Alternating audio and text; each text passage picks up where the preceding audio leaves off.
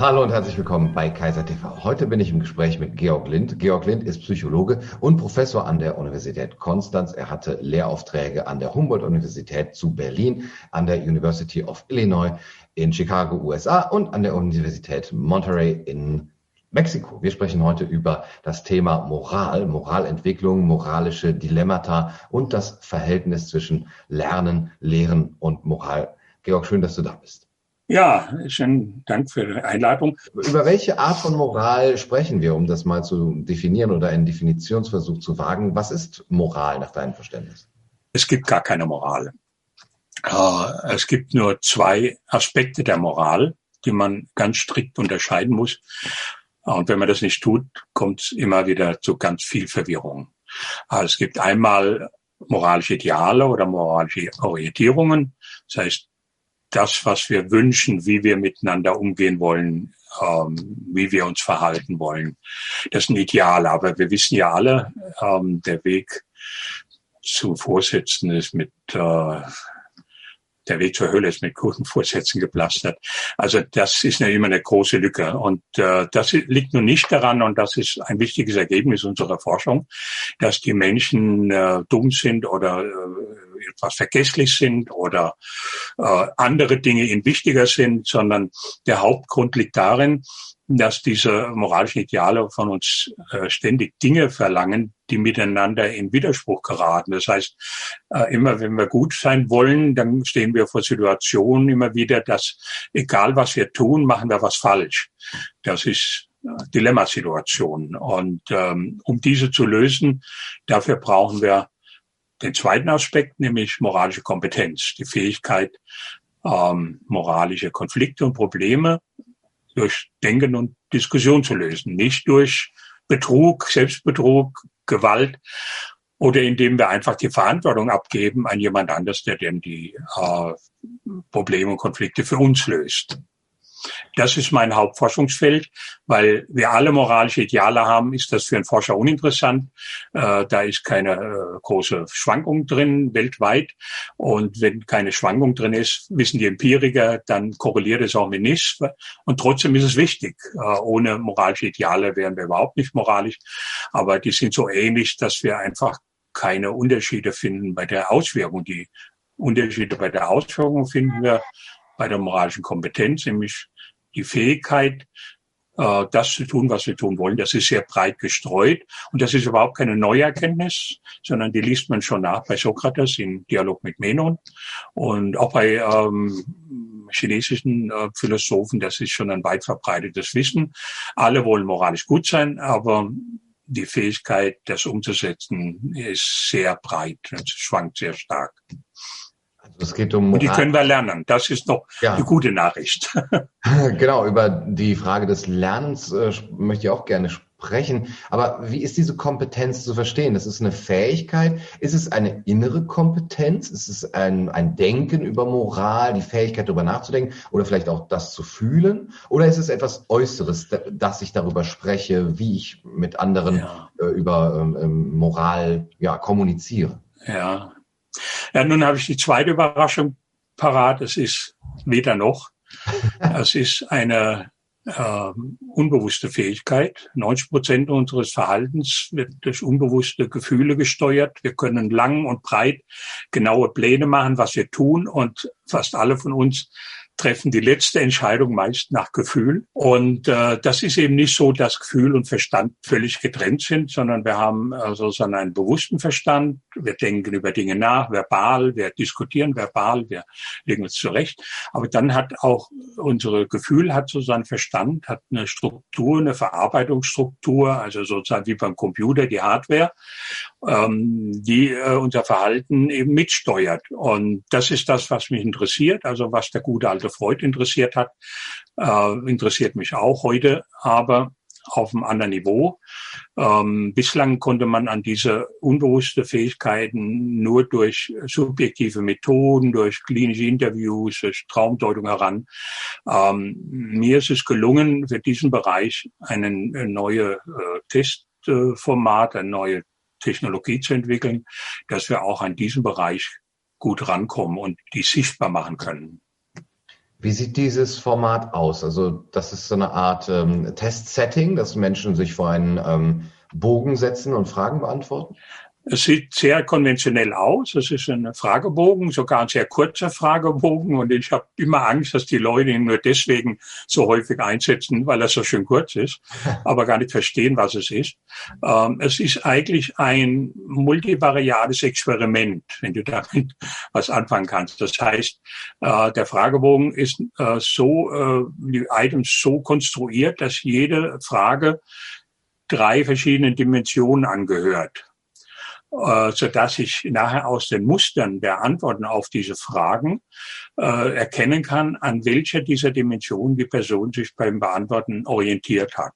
Mhm. Die Idee stammt, die Grundidee stammt von dem Egon Brunswick, ein äh, ungarischer äh, Psychologe, der nach Stanford äh, äh, gewechselt ist und dort gelehrt hat. Das ist versteckt in einem seiner Aufsätze, äh, heißt diakritische Methode.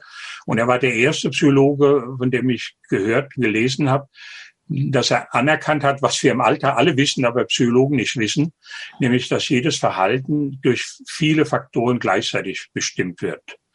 Die psychologische Testtheorie beruht auf der Fiktion, dass jedes Verhalten nur durch eine einzige Faktor, nämlich das, was man messen will, bestimmt wird. Und alles andere gilt als Fehler, als Messfehler. Und äh, das wird dann weggedrückt, indem man einfach dieselbe Frage äh, mehrfach stellt, wie ein Schreiner, der sein Holzstück mehrfach misst, um sicher zu sein, eine richtige Messe herzukriegen. Und ist das aber bei Menschen nicht so einfach. Da kann niemand dieselbe Frage auch nur zweimal stellen, ohne dass der uns äh, die Flucht greift. Also werden die äh, wiederholten Fragen leicht variiert, damit er nicht merkt, dass man dasselbe fragt. Aber äh, dadurch werden eigentlich diese Tests alle invalide. Das heißt, was die dann genau messen, weiß kein Mensch, ähm, weil man diese Fiktion aufrechterhalten will. Und dann hat man noch die Fiktion, dass diese Antworten sich normal verteilen wie ein Messfehler, was nicht stimmt.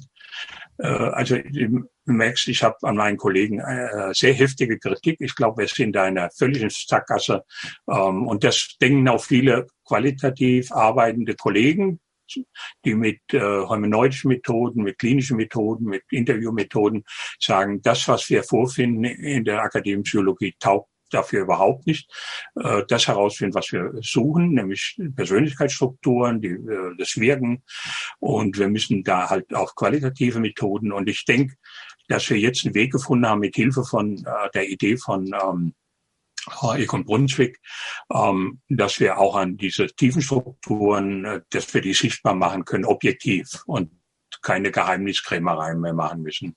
Mhm. Wie sieht zum Beispiel eine solche Testfrage aus? Sind das dann Dilemmasituationen, vor denen die Probanden gestellt werden? Ja, also äh, wir präsentieren wie auch bei anderen äh, zunächst eine Dilemmageschichte äh, die eine schwierige Entscheidung eines äh, Protagonisten zum Gegenstand hat. Wir fragen, ob der Befragte äh, die Entscheidung für richtig oder falsch hält, auf einer Skala mit sehr richtig, sehr falsch und Abweichung. Das ist eigentlich nur die Ouvertüre. Wir wollen, dass der, der Befragte die nachfolgenden Fragen sehr ernst nimmt, sich emotional dafür engagiert. Er hat eine Meinung geäußert. Und wir wissen, dass jeder, der mal öffentlich eine Meinung wo geäußert hat oder sie schriftlich festhält, dann auch ähm, sie unbedingt verteidigen will, muss. Also dass er sich da sehr engagiert für die Fragen. Und dann äh, konfrontieren wir die Person mit Argumenten, sechs Argumenten genau die seine Meinung stützt und sechs Argumente, die ihrer, seiner Meinung widerspricht. Und diese Argumente äh, wurden, äh, wir haben fast zwei Jahre darauf verwendet. Es sind nur 24 Argumente, nämlich jeweils sechs für und gegen eine Geschichte und sind zwei Geschichten. Also der Fragebogen enthält 24 solche Argumente. Und die haben wir so formuliert, dass sie möglichst genau den moralischen Orientierungen äh, widerspiegeln, die Kohlberg benutzt hat, um seine Stufen zu, äh, zu beschreiben. Also es sind keine Stufen, weil Kohlberg hat ein Mischverfahren, er, er hat Orientierung und Kompetenz in einen Mischscore äh, zusammengebündelt, dem Stufenscore. Wir halten das auseinander und nehmen die aber die Orientierungen als äh, Basis für die Argumente, so dass wir sicher sein können, dass die Argumente verschiedene moralische Qualitäten äh, widerspiegeln. Und zwar eben für alle vier Untertests zu sagen, also dass die Pro-Argumente, die Kontraargumente äh, moralisch äh, gleichwertig sind und eben auch über die beiden Geschichten hinweg gleichwertig, so dass wir dann sehen können, orientiert sich die Person jetzt bei der äh, Bewertung dieser Argumente, sie soll Stellung nehmen von minus vier bis plus vier, ähm, orientiert sie sich dabei nun an der moralischen Qualität, die wir da reingebaut haben, oder orientiert sich daran, ob die Argumente für oder gegen ihre Meinung sind, also Meinungskonformität. Und das ist ja die äh, Unterscheidung zwischen Rationalisierung und Rationalität, also benutzt jemand Argumente nur, um seine bestehende feste Meinung zu stützen oder ähm, benutzt er sie eventuell auch, um seine eigene Meinung zu reflektieren und gegebenenfalls sogar zu ändern, wenn er merkt, dass seine eigenen moralischen Orientierungen im Widerspruch zu seiner Meinung stehen. Das ist natürlich sozusagen das rational Vernünftigste. Mhm. Leider ähm, ist das äh, selbst das Minimum von solcher Rationalität bei maximal der Hälfte der Bevölkerung anzutreffen. Also ein Minimum, das haben wir da als Cut-off-Score bei 20 auf einer Skala von 0 bis 100.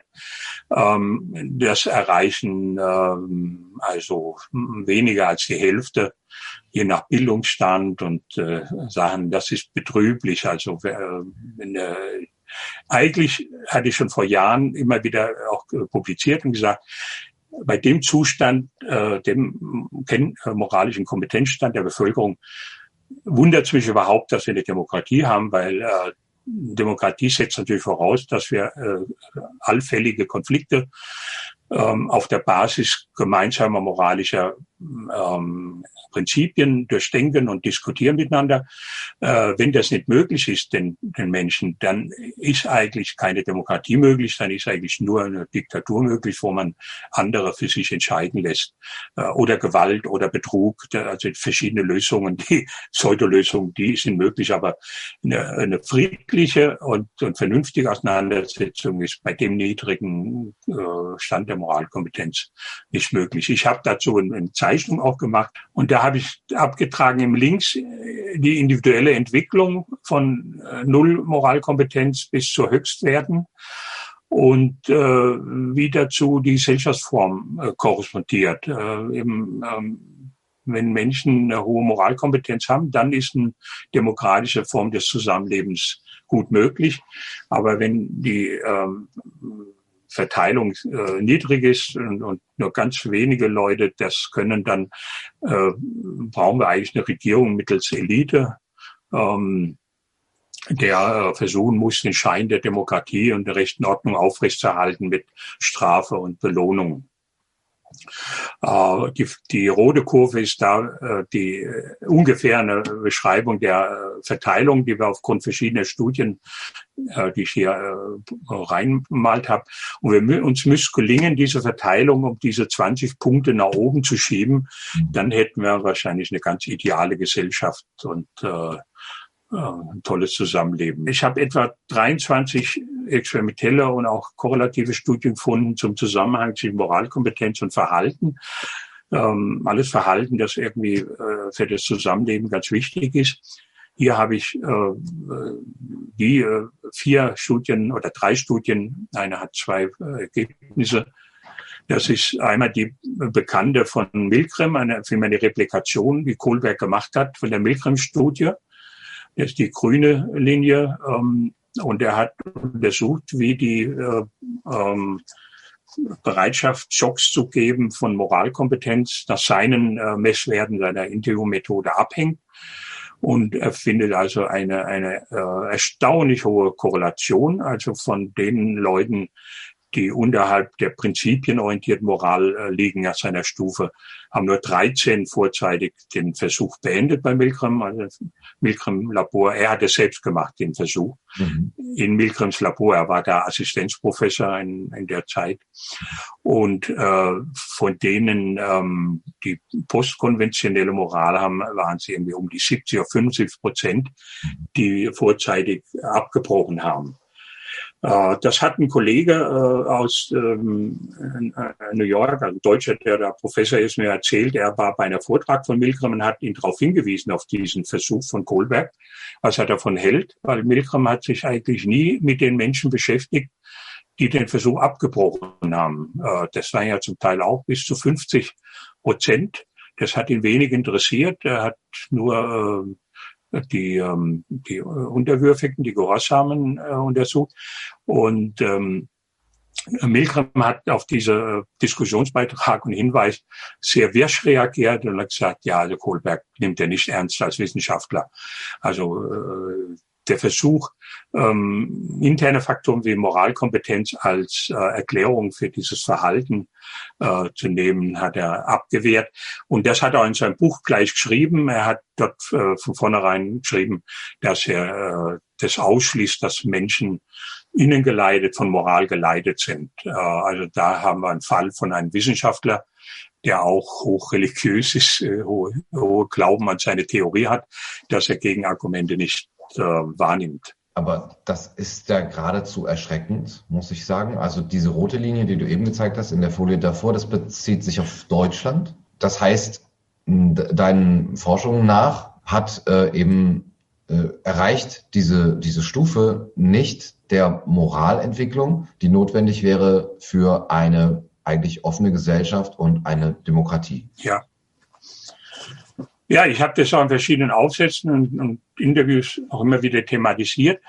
Ähm, aber ich versuche das seit 45 Jahren. Äh, äh, es will keiner wissen, auch die Kollegen aus der Philosophie schon gar nicht, die nicht glauben, dass auch die Psychologie da was beizutragen hat. Ähm, äh, also das ist äh, einfach ein riesen Rezeptionsproblem und die allgemeine Öffentlichkeit und viele Kollegen auch in der Psychologie haben die ganz feste Überzeugung, dass Moral nur eine Sache der Haltung ist und deswegen auch nur Werte und Haltungen untersucht werden äh, und keine Fähigkeiten. Das war der Durchbruch eigentlich bei Piaget Kohlberg für mich. Deswegen befasse ich mich überhaupt mit dem Feld, als ich gesehen habe, dass da ein, ein äh, starker Fähigkeitsaspekt ist. Aber ich habe auch gesehen, dass diese Forschung von Kurt Kohlberg äh, äh, nicht rezipiert wurde und nicht völlig anerkannt wurde, gerade in der Psychologie, in der akademischen, weil sie eben auf qualitativen Methoden im klinischen Interview basiert. Mhm. Und ähm, und überdies eben auf diesen äh, merkwürdigen Gedanken, dass es was mit Fähigkeit zu tun hat. Äh, das wird in der Psychologie nach wie vor abgestritten. Meine äh, Kollegen im Fachbereich Psychologie hier haben also drei Kreuze geschlagen, als ich endlich in Rente ging, weil sie sich für mich geschämt haben. Ich habe der Psychologie Unehre gebracht, weil ich mich mit dem Thema Moral beschäftigt habe. Mhm. Und das gilt unter Behavioristen als äh, unehrenhaft. Ähm, das äh, hat nichts in der Uni in der Wissenschaft zu suchen. Ja. Also wir haben es hier mit enorm äh, starken Vorteilen und äh, vorgefassten Meinungen in der Wissenschaft zu tun, was mich erschreckt hat nach einer Weile. Ich dachte immer, Wissenschaftler seien offen für alle Diskussionen und Informationen. Und äh, aber das ist da sitzt, sitzen Vorteile sehr, sehr tief. Mhm. Das behavioristische Modell in der Psychologie geht ja dann davon aus, dass wenn überhaupt etwas lehrbar ist oder erlernbar ist, dann durch Konditionierung und dass man dort eben durch eine Art Reizreaktionsschema ja. und, und, Wiederholung letztendlich ja, ein Verhalten antrainieren kann, das dann vielleicht moralisch wirkt. Ja. Aber es ist jetzt nicht das, was du als Moralkompetenz bezeichnen würdest. Ja, richtig. Es zeigt eigentlich ein tiefes Schisma in der Psychologie an, oder Schisma ist viel auf der einen Seite nur ganz wenige Leute wie ich bin. Ähm, in, Im 19. Jahrhundert als die akademische Psychologie, die experimentelle Psychologie anfing, war ja dieses Maschinenmetapher unheimlich schon Vogue. Das war ja wahnsinnig Lokomotiven, Dampfschiff und alles. Mhm. Und dann hat man dieses äh, Modell der Maschine einfach übernommen. Äh, der Mensch ist gebaut wie eine Maschine hat dann auch diese Reizreaktionsmethoden. Man muss irgendwo auf den Knopf drücken und dann schaut man, was rauskommt und dann kann man die Verbindung äh, aufstellen und weiß, dann kann verschiedene, kann das protokollieren, welche Reizreaktionskombination äh, es gibt. Und dann wird man schon äh, verstanden haben, was ein Mensch tut und wird ihn äh, kennen. Äh, das ist bis heute eigentlich gültig. Und das ist auch äh, teilweise richtig für unser Stammhirn, also für den Thalamus und für die äh, für das System, was unser automatisiertes Gedächtnis beinhaltet. Also wir haben so einen Gedächtnisbereich, der äh, springt automatisch an, der ist, äh, reagiert automatisch auf Reize gilt vor allem für Angstreize, der uns immer geschützt hat, dass wir äh, schnell abgehauen sind, wenn wir ein feindliches Tier gesehen haben. Und dafür haben wir aber ja noch viel größeren Teil des Vorderhirn äh, zur Reflexion. Ähm, das scheint der Psychologie noch nicht ganz bekannt zu sein. Und da gab es im 19. Jahrhundert aber schon einen, einen interessanten äh, Professor, der auch kein Psychologe war, sondern ein Augenarzt, der, nämlich Don, Fredericus Donders in Amsterdam. Der hat sich in den Kopf gesetzt, dass Menschen auch denken können und wollte das experimentell beweisen und hat es auch geschafft. Er hat ein ganz einfaches Experiment gemacht und gezeigt, dass Menschen nicht nur Reizreaktionsmechanismen, sondern dass dazwischen Denkprozesse geschaltet sind, indem man äh, Reize äh, auf die man reagieren sollte, sich immer ähnlicher gemacht hat. Zwischen denen sollte gewählt werden. Und die hat er immer ähnlicher gemacht. Und dann wurde die Reaktionszeit immer länger. Und dann sagt er, voilà, der Mensch denkt. Also das war, fand ich, ein geniales Experiment äh, um seinen Kollegen, aber es hat nicht überzeugt.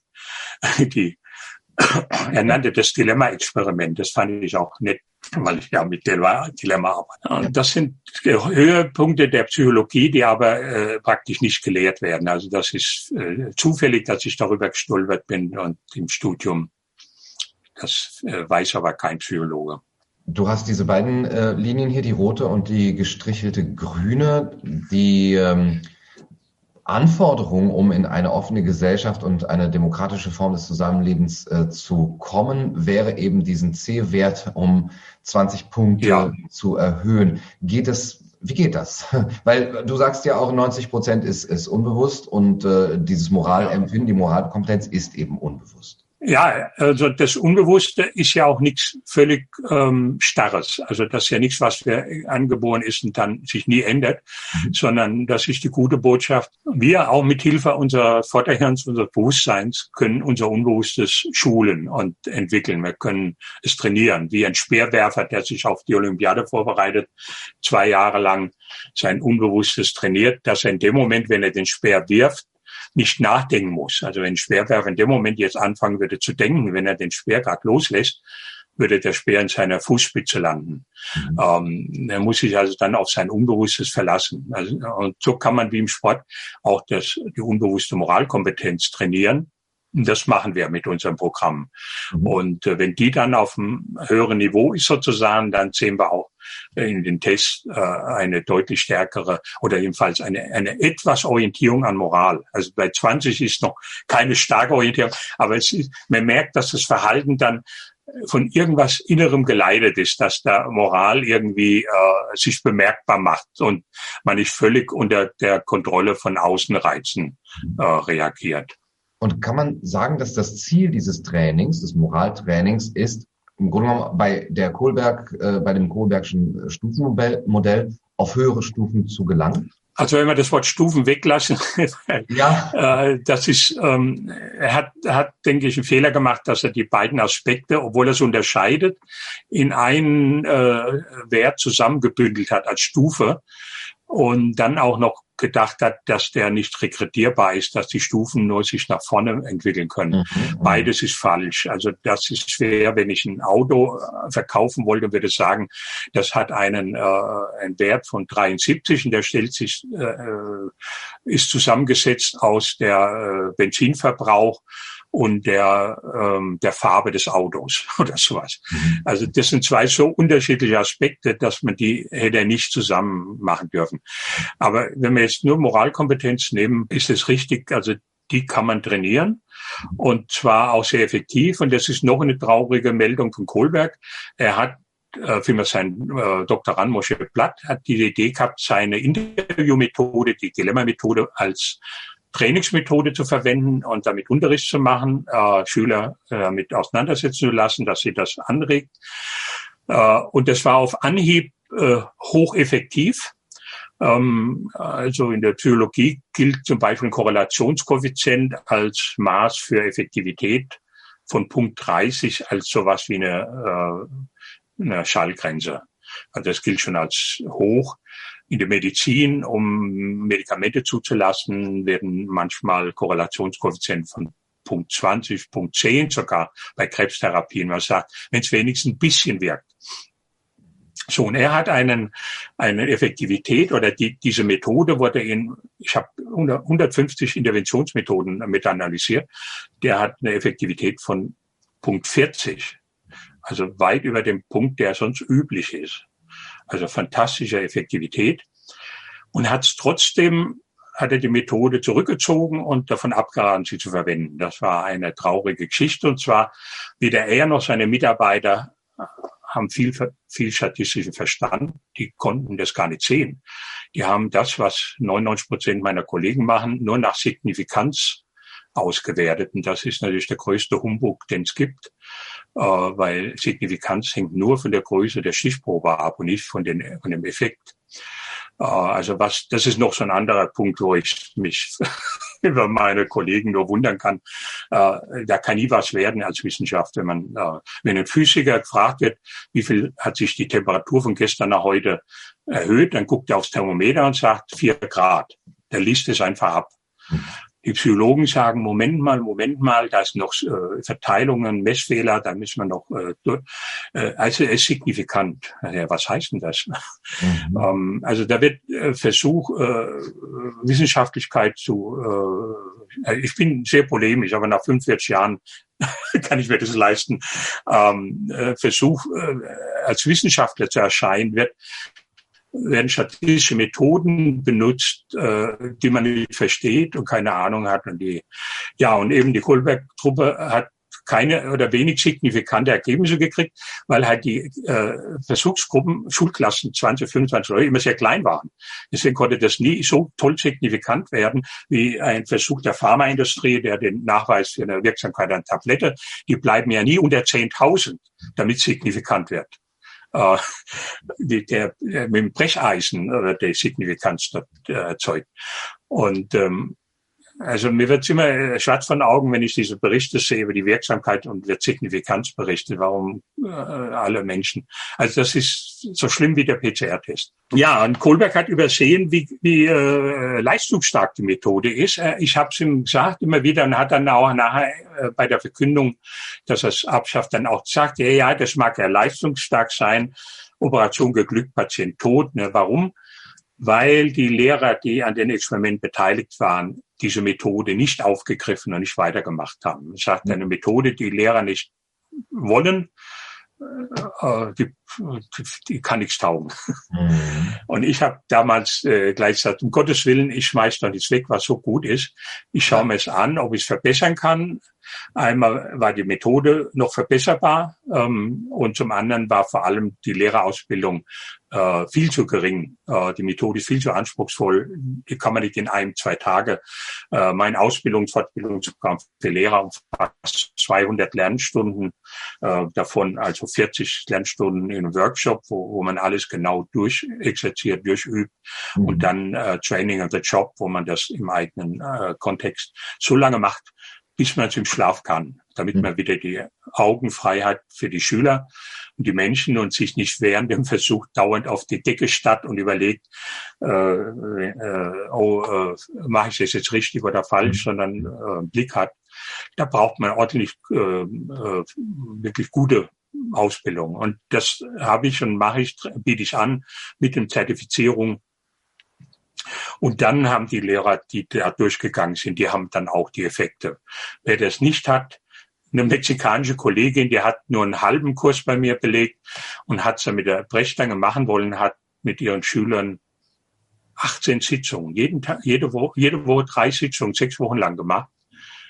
Und das Ergebnis war, äh, dass die Moralkompetenz abgenommen hat. Oh. Also das, äh, die Schüler haben das zum Kotzen gefunden. Ne? Alle okay. weiß die nichts anderes mehr als diese Geschichten uns erzählen, darüber diskutieren lassen. Mhm. Ähm, also äh, ein, zweimal im Jahr reicht völlig. Äh, einmal kriege ich so viel Zuwachs jetzt als Erfahrener machen, wie die Schule in zwei Jahren nicht hinkriegt. Und das ist äh, eben Qualität ist viel wichtiger als Quantität bei der Sache. Wie funktioniert diese Methode? Worauf beruht ihre Wirkkraft? Also wie sieht dieses Training dann aus, dass ich diese Dilemma-Geschichten immer wieder durchgehe und mir bewusst mache, welche Argumente es pro und contra geben könnte? Gute Frage, weil beides nicht der Fall. Die, die Dilemma-Geschichten selbst wird wenig gesprochen. Äh, der eigentliche ähm, ähm, Trainingspartner sind die Gegner. Mhm. Also die, äh, wird eine Dilemma-Geschichte vorgelesen, dann ähm, wird zunächst mal, äh, lasse ich die Gruppe überlegen, ist das überhaupt ein Dilemma? Oder ist es nur meine Einbildung, dass ich denke, ich bringe die Geschichte mit, weil ich denke, das ist eine schwierige Entscheidung und vielleicht sagen alle, ich sehe gar keine Schwierigkeiten der Entscheidung. Dann ist natürlich witzlos darüber zu diskutieren. Kommt mal vor, auch von Einzelnen, aber manchmal auch von der ganzen Gruppe, dass sie sagen, sie sehen, sehen da gar keine Schwierigkeit, ist ja eindeutig.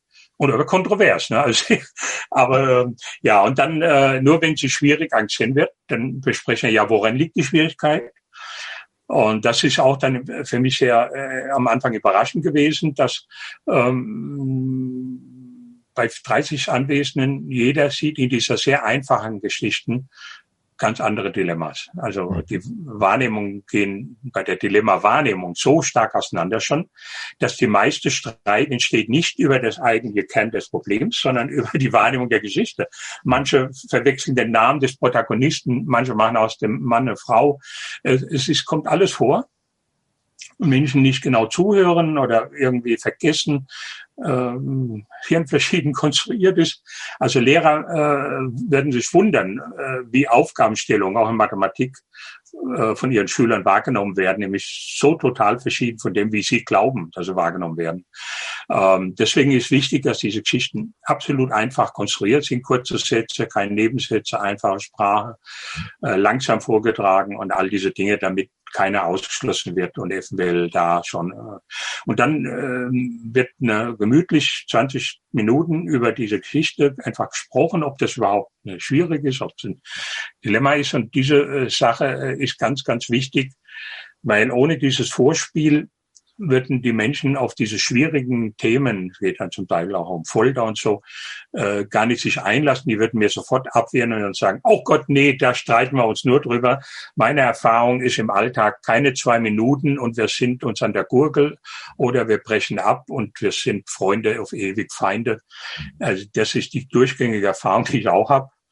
Ähm, äh, deswegen äh, muss ich sie sozusagen in das Trainingsgelände ganz vorsichtig ranführen, dass sie das Gefühl haben, ich will sie nicht reinlegen und auch nicht das Gefühl haben, dass ihre Mitmenschen, die da im Raum sitzen, ähm, irgendwelche komischen Menschen sind, die, äh, die nachher Streit anfangen mit ihnen. Äh, deswegen ist diese Angstreduktion eine ganz wichtige Funktion, bevor überhaupt eine Übung kommen kann. Ja. Ich habe es bisher immer geschafft, dass alle mitziehen, keiner abgesprungen ist von der Diskussion, während im Alltag umgekehrt eigentlich die Erfahrung ist, dass 99 Prozent springen ganz schnell ab, wenn ich mit ihnen was Kontroverses wie Corona oder Impfen mhm. besprechen will. Also jetzt kommt die eigentliche Trainingsphase. Dann äh, sage ich, okay, jetzt haben wir lang drüber geredet und hin und her. Äh, jetzt wäre es doch mal interessant zu sehen, wie er über den Fall überhaupt denkt, ob er den zustimmt oder ablehnt. Und dann melden die sich und das ist auch äh, nicht ohne weiteres in ähm, ich habe also auch Fälle, wo, wo Leute sich weigern, darüber abzustimmen. Und weiß eine Kollegin, eine Ethikprofessorin in Polen, die das äh, schon vor längerer Zeit mal angefangen hat, wenn wir gelernt hat, das war zehn Jahre nach der Wende, um, ums Jahr 2000 rum, ja, als sie fing sie an und da sagte sie, die Klasse war geschlossen, sich geweigert, darüber abzustimmen. Weil sie als Vertreter der Obrigkeit, als Professorin wahrgenommen wurde und gegen Obrigkeit musste man vorsichtig sein, was man sagt. Das war noch, die Diktatur war noch tief gesessen und ich habe mich dann erinnert an das, was meine, unsere Mutter mir uns immer gepredigt hat. Die war BDM-Mädchen und sie hat immer gesagt, sagt in der Öffentlichkeit nie eure Meinung zu nichts. Das war ihr, ihr Lebensweisheit, die sie uns weitergegeben hat. Und da gab es ja noch die Telefonhäuschen, ich weiß nicht, ob du die noch ja. erinnerst. äh, da ist man rein, hat sorgfältig zugemacht und hat geschaut, dass keiner zu nah am Telefonhäuschen steht ähm, und mithören kann, was man da sagt. Also das war noch 20 Jahre nach dem Ende der Diktatur bei uns sehr tief und da komme ich zu einer kleinen Nebengedanken, den ich momentan immer stärker habe. Äh, in Deutschland wütet ja diese Panik am meisten, glaube ich, von allen Ländern und wir haben die größten Probleme. Und da fällt mir der Begriff German Angst ein, der ja in der Literatur auch, äh, da gibt es auch ein dickes Buch dazu.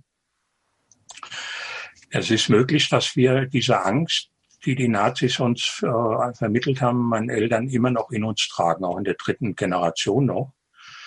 Ich habe das Buch gerade gelesen von Falada, Jeder stirbt für sich allein, wo dieses Klima vermittelt wird. Das ist so, er hat das so unglaublich gut geschrieben, dass ich zwei Nächte nicht schlafen konnte. Also das war äh, so bedrückend, mhm. wie totalitär das war. Ich glaube, da kommen auch andere Länder nicht mit, andere Diktaturen. Okay, jetzt zurück zum, die eigentliche Aufgabe ist eigentlich, ist Übungsaufgabe wie im Sport nämlich sich mit Gegnern und gegnerischen Argumenten auseinandersetzen. Und deswegen äh, lege ich dann eine Zahn zu. Ich sage dann die beiden Gruppen, ich sage so, ihr meint, der hat falsch gehandelt, jetzt überzeugt mal die andere Gruppe, dass ihr recht habt und dass sie falsch liegen. Und umgekehrt tue ich die dann aufeinander, die sitzen sich dann gegenüber auch ähm, und müssen jetzt gegenseitig sich beweisen, dass sie recht haben. Und äh, die, die Regeln sind zwei Regeln nur. Äh, mehr, äh, finde ich, können Menschen gar nicht äh, verstehen oder äh, behalten. Äh, die eine ist äh, Artikel 5 Grundgesetz. Jeder darf sagen, was er will. Äh, völlig freie Meinungsäußerung. Aber man darf Menschen nicht loben und nicht tadeln. Also keinerlei äh, Wertungen über Menschen. Das ist ähm, die Grundregel bei dieser ganzen Aktion. Und das andere ist eine Spielregel, dass ich den Moderator ganz rausnehme aus der Sache, weil der stört, die Autorität stört. Die würde da die Diskussion total äh, in, in falsche Richtung bringen. Ähm, die sollen untereinander diskutieren und da das, äh, wird das durch die Ping-Pong-Regel gemacht. Die rufen sich gegenseitig auf, die beiden Gruppen. Wer gesprochen hat, schaut, wer meldet sich, wer gemeldet darf reden und wählen dann jemand von der Gegenseite aus. Das ist eine sehr schöne Übung und das ist immer wieder interessant, dass fast alle schauen, wer hat noch nicht gesprochen von der Gegenseite und rufen eher Leute auf, die noch nicht dran waren. Das ist, also sie sind gerechter beim Aufrufen, habe ich den Eindruck, als viele Lehrer mhm. und Moderatoren. Und das andere ist, sie ähm, halten sich an die Regel eins fast perfekt. Also ich glaube, ich habe einmal in einer Lehrergruppe äh, vor vielen Jahren mal jemand gehabt, der nah dran war, die Regel eins zu verletzen. Aber das ist auch eine tolle Geschichte. Ähm, alle halten sich dran und alle, auch hinterher sagen alle, das war super. Das wollen wir ja eigentlich. Mal richtig miteinander streiten, ohne gleich böse zu werden. Und das Geheimnis ist einfach, dass man sich verbietet, Menschen zu bewerten. Dass man auch eben nicht sagt, äh, deine Argumente sind gut oder schlecht oder ich will dich widerlegen, sondern ich will deine Argumente widerlegen. Darum geht's mir. Und äh, die andere Person überhaupt nie angesprochen wird äh, in den Beiträgen. Äh, das macht, bringt, also die reden sehr, diskutieren alle immer sehr engagiert, sehr emotional, aber immer absolut sachlich. Die zweite Regel, die wird manchmal ein bisschen gebrochen, aber aus äh, verständlichen Gründen, weil die sind nach ihren Beiträgen so aufgeregt, tun natürlich cool, aber äh, daran merke ich dann, wie, wie aufgeregt sie sind, mhm. dass sie dann vergessen, jemand aufzurufen. Mhm. Dann müssen sie vom Nachbar als erinnert werden, so du musst noch jemand aufrufen.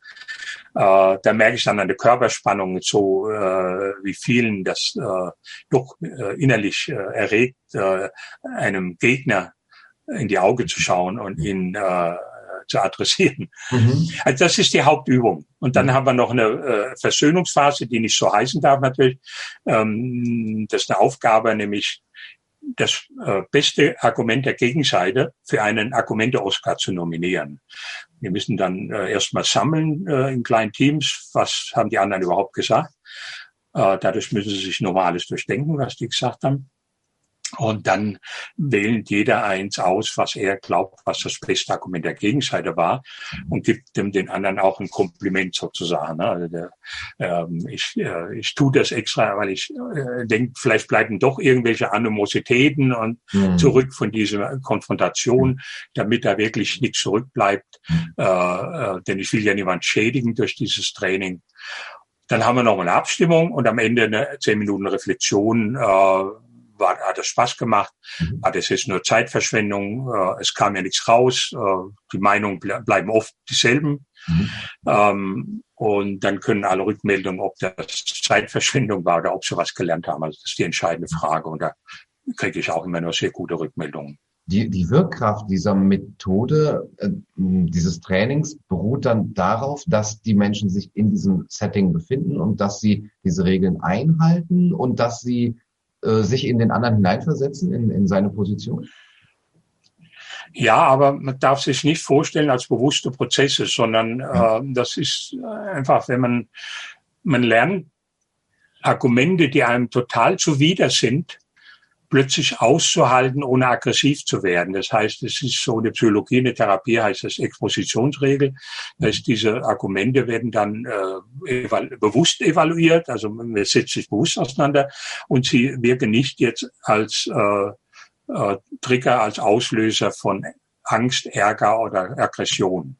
Äh, also man bleibt völlig gelassen und kann dann, weil man gelassen bleibt, auch äh, das Vorderhirn einschalten. Also das ist, wenn die, äh, die, die, die Erregung zu stark ist, äh, vor allem Angsterregung, das haben wir jetzt, wird ja schön uns vorgeführt, wie man das macht. Ja. Wenn man die Erregung hoch genug macht, Angst, genug Angst vermittelt, dann kann man damit erfolgreich Denken ausschalten. Mhm.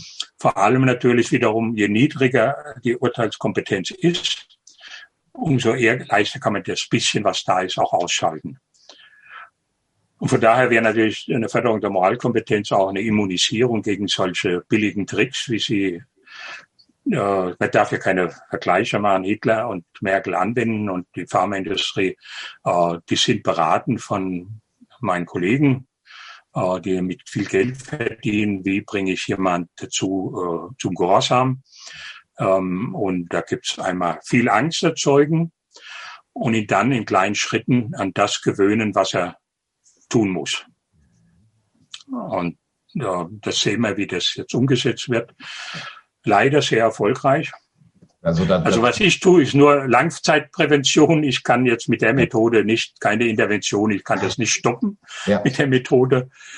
Ich kann mir nur überlegen, was aus diesen Erfahrungen mit der Methode und aus den Einsichten, die wir gewonnen haben, folgt, ob man nicht doch vielleicht eine andere äh, Idee ableiten kann, wie wir die uns hilft, jetzt gegen diese äh, Massenpanik äh, ja. vorzugehen. Ja. Also derzeit trifft eben so ein psychologisches Wissen, wie man äh, die Menschen behandeln kann, äh, wie man sie vielleicht auch konditionieren kann, auf eine äh, auf ein Klima der der Angst, der Angstmache und auch eben gleichzeitig auf eine Gesellschaft mit sehr geringer Moralkompetenz und das Ergebnis sehen wir vor uns wenn wir jetzt das äh, ändern möchten, vielleicht sogar was aus der Geschichte lernen und wir möchten diese Moralkompetenz anheben um 20 Punkte zum Beispiel, wie lange würde das dauern? Wie, welchen Umfang müssten diese Trainings haben? Müsste das äh, jeder Schüler in den Schulen machen? Müsste das jedes Jahr oder müsste das äh, wöchentlich ja. gemacht werden? Wie, wie siehst du da die Zeitdimension? Also eigentlich ist es mit wenig Aufwand verbunden. Nach meinen Schätzungen, meiner Erfahrung wird es reichen, wenn man jedem Sekundarschüler von 10 bis 18 ähm, einmal im Jahr eine Dilemma-Diskussion, eine gut gemachte von jemand, der es kann, anbieten kann und machen würde. Äh, das äh, einmal im Jahr. Und dann natürlich muss man das wiederholen mal. Das, äh, so eine Fähigkeit erhält sich ja nicht ewig. Wenn ich meine Muskeln trainiere, werden sie größer. Aber wenn ich dann ja nichts mehr mache, dann sind sie wieder schrumpft. Ähm, also das muss man Erhaltungstraining machen. Das Problem ist die Ausbildung. Äh, ich habe äh, das für die Regierung hier in Baden-Württemberg mal als die ähm, schwarz-rote Regierung war. Ja, irgendwann hatte ich mal gehofft, dass da, da waren einige auch im Landtag, die sich für meine Sache interessiert haben und mich eingeladen haben. Und dann habe ich für die Kultusministerium mal ausgerechnet, habe mir die Statistiken angeguckt, ähm, dass man das vielleicht in vier bis fünf Jahren schaffen könnte, äh, so eine äh, Versorgung für ganz Baden-Württemberg. Ich muss erstmal Leute aus äh, trainieren, die das können. Dann muss ich sie weiter trainieren, äh, als Trainer, nämlich meine Rolle zu übernehmen, wieder als Lehrertrainer. Und dann müssten wir, das Ziel wäre, dass man für kleine Schulen ein Lehrer und für größere Schulen zwei Lehrer, am besten überall zwei Lehrer hätte. die es machen können, dann sozusagen für alle ihre Kollegen einmal im Jahr machen, ähm, ja, Spezialkräfte. Äh, das würde etwa fast fünf Jahre dauern, bis man das äh, hätte. Ähm, das ist der, der anspruchsvollste Teil dieser Geschichte.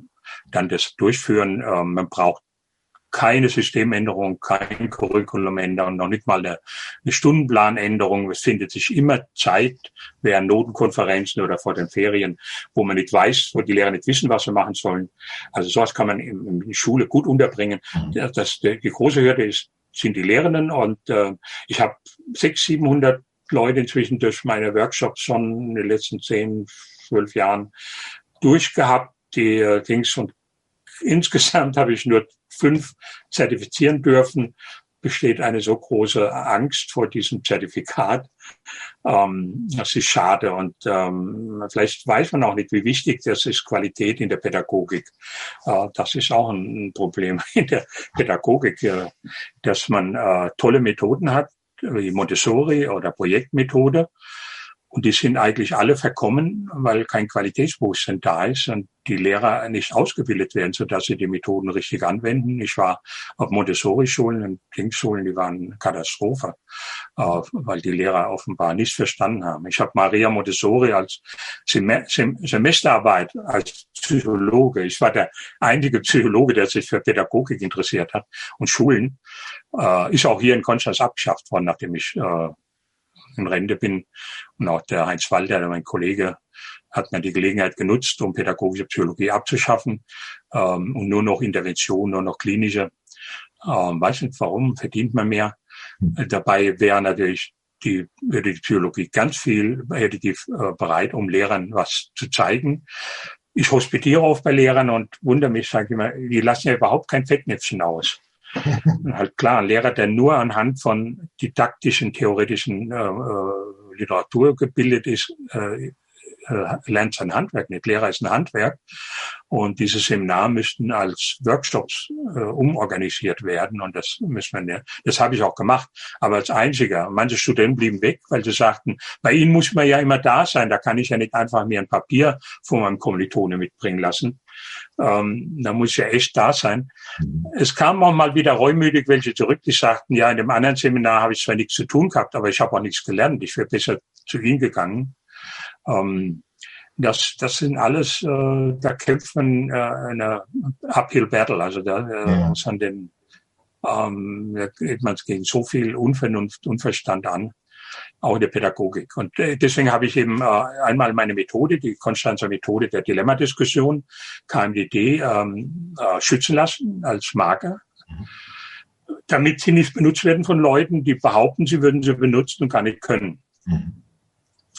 Das ist ein Novum. Ich denke, das müsste man auch für andere pädagogische Methoden einführen. Und äh, biete eben ein, äh, ein ausreichendes Modell an. Ich äh, kontrolliere das immer mit Tests auch, ähm, ob die Teilnehmer auch wirklich die Fähigkeit haben. Und sie müssen keinen Aufsatz oder Multiple-Choice-Test ausfüllen am Ende, sondern sie müssen mir ein ungeschnittenes Video zeigen, 90 Minuten, von der besten Stunde, die sie gemacht haben. Also sie dürfen lange üben, wie sie wollen und mir dann ein Video schicken. Und das ist die Hauptgrundlage. Und sie müssen mir äh, Testdaten schicken von ihren Schülern. Also sie müssen ihre Schüler mit meinem Test testen, dauert 10, 15 Minuten, äh, vorher, nachher. Und dann muss ich sehen, ob sie was bewegt haben, ob die Testdaten irgendwie sich bewegen, ob sie größer als null sind oder nicht negativ sind. Ich erwarte nicht, dass die gleich so hoch sind, die Zugewinne wie bei mir, weil ich habe jetzt wirklich lange Übung. Aber ein bisschen sollten sie sich hoch bewegen. Und bevor ich den zertifiziere, dass sie die Methode können. Und findet ähm, diese Methode jetzt gerade noch größeren Anklang vielleicht wieder, ähm, gerade in dieser Zeit, wo doch auch sehr viel Unzufriedenheit auch mit dem, äh, wie die Schulen mit äh, Schülerinnen und Schülern umgehen, herrscht. Gibt es da jetzt eine größere Resonanz? Gibt es eine größere Nachfrage? Da ist eine höhere Resonanz jetzt, aber eigentlich ausschließlich wegen den Regierungsmaßnahmen, wegen diesen Repressionen. Ähm, kommen ähm, sehr viele jetzt äh, Resonanz aus Querdenkerkreisen, aus lokalen Links, dann vor allem aus äh, Mitgliedern der neuen Partei, die die Basis. Da habe ich jetzt vor einer Woche in Bremen einen ganz wichtigen Workshop machen dürfen. Das war für mich erstaunlich. Sie wollten eigentlich nur einen eintägigen Vortrag mit Diskussion. Ich habe gesagt, das geht in ein Ohr rein, andere wieder raus. Das ist nur Unterhaltung. Das, ähm, da bleibt nichts hängen und ich nutze meine geringe Zeit, Lebens, Restlebenszeit auch äh, nur für Maßnahmen, wo ich den äh, Gefühl habe, ich habe was Bleibendes, was und etwas, was auch weiterwirkt, was weitergetragen wird. Und das geht nur mit mindestens einer Woche einwöchigen Workshop. Und die haben tatsächlich äh, intern diskutiert und abgestimmt und haben dann einstimmig beschlossen, äh, mich für den einwöchigen Workshop äh, einzuladen. Und das lief auch äh, wirklich toll. Es war auch der Spitzenkandidat dabei von Bremen. Das hat mich besonders gefreut. Und er war so angetan, er hat das gesagt, ich habe das nur aus Neugierde mal geguckt. Er sagte, das kann ich ja wirklich unheimlich gut gebrauchen für meine politische Arbeit. Und hat mich dann abends immer zum Essen eingeladen, damit er noch mehr von mir hat. Das war sehr nett und hat mir, ich habe gut gekocht, das immer, und dann gebe ich natürlich auch mal umsonst und sonst Rat. Das heißt, da könnte es eine gewisse Chance geben, dass über so eine Partei, die da auch Interesse ähm, daran hat, diese Methode auch noch bekannter wird, noch mehr eingesetzt wird und man kann das jetzt bei dir zum Beispiel einen, einen Workshop buchen, kann man, wo, wo wendet man sich hin? Kann man das auch bei anderen noch buchen? Wie groß ist die Kapazität? Ja, also ich kann es nur einmal im Jahr schaffen. Ich glaube, es wird diesmal das letzte Jahr sein, äh, weil ich ja keinerlei Infrastruktur habe äh, als Rentner, äh, eine solche Workshop im Juli zu organisieren, am 26. bis 30. Juli. Ähm, da bin ich noch auf der Suche nach Räumen, ob es überhaupt klappen kann. Äh, wir können das natürlich nicht mit Mundschutz und Distanzregeln machen. Ja. Ich hoffe, dass sich was ändert. Ich hoffe, dass wir äh, Raum finden. Mhm. Aber äh, es ist halt viel Arbeit. Ne? Die ganze äh, äh Reklame dafür zu sagen, dann die ganzen äh, Kontakte mit den Interessenten und, und so weiter. Äh, am liebsten ist mir eigentlich, wenn ein, ein äh, Veranstalter äh, da ist, so wie jetzt auch in Bremen, der sich um den Drumherum kümmert und ich dann mich auf die Veranstaltung selbst konzentrieren kann. Und jetzt werde ich auch in Schönwalde in zwei Wochen sein, ein kürzerer Workshop äh, mit einem neuen Format. Bin noch nicht sicher, ob es wirkt, äh, weil es eben nur anderthalb Tage sein soll. Aber es sollen mehrere äh, Spitzenleute und engagierte äh, Kandidaten auch da sein, ähm, wie der Rainer Füllmich und so, äh, die natürlich keine Woche Zeit haben jetzt, sind ja, äh, die, so viel belastet mit vielen Dingen sind. Und das ist jetzt ein Versuch, irgendwie doch was äh, äh, mitzugeben, was äh, vielleicht äh, nutz, genutzt werden kann. Einfach nur weitertragen geht nicht. Also Multiplikatoren, das ist ein, eigentlich kein sinnvolles äh, Idee. Das muss man einfach machen, muss wie in einem Meister-Lehrlingsverhältnis eigentlich, äh, muss jemand mitgehen, muss es machen unter Anleitung und das sind Handgriffe, die müssen sitzen. Das kann ich gar nicht in ein Lehrbuch bringen. Das wäre so dick, dass es kein Mensch lesen würde. Ähm, das, äh, die Feinheiten, da muss jemand rückfragen, sagen, schau mal, ich mache das jetzt so, ist das jetzt noch äh, äh, möglich, ist das noch genehmigt? Ja, ja, ist interessant, können wir sogar übernehmen, probieren wir mal aus oder sagen, nee, also das haben wir so oft probiert, ist unmöglich, damit machen wir uns die Sachen nur kaputt. Ähm, und, und diese Dialoge, das ist ganz wichtig, äh, die da äh, sind. Und ähm, also wenn sich Veranstalter finden würde, äh, es ist auch von Bremen immerhin äh, eine Person, jetzt hat sich durchgerungen und will meine Lehrperson werden. Er hat es dann doch so wollte, also ich lange geweigert. Ich habe sie eingeladen, weil ich es gefühlt habe, sie hat es wirklich sehr schnell den Kern begriffen. Aber sie hat selbst viel Arbeit, hat, ist Selbstständiger und hat andere Pläne mit sich eigentlich gehabt. Und jetzt hat sie sich doch durchgerungen, sie mitkommt und äh, mal äh, Erfahrung sammeln will und dann sich ausbilden lässt von mir. Aber vielleicht ist diese Zeit eben auch dafür gut, dass sich äh, diese Nachfrage jetzt auch ja. bildet und die Resonanz höher wird und ähm, sich auch eben Veranstalter finden. Es braucht Räume, ja. äh, die ähm, das Ganze eben beherbergen und es braucht Menschen, die ja. ähm, dem Ganzen eben auch diesen Rahmen geben. Also vielleicht können wir das auch äh, anbieten, ob in Italien oder in Deutschland oder sonst wo, ähm, ein, Art äh, Bildungsort, äh, wo, wo man das machen kann. Und äh, Veranstalter werden sich vielleicht auch, wenn sie das sehen, hier bei dir melden. Ich kann mir vorstellen, dass das auf sehr große Resonanz stößt. Georg, vielen Dank äh, für das schöne Gespräch. Vielen Dank fürs Gespräch.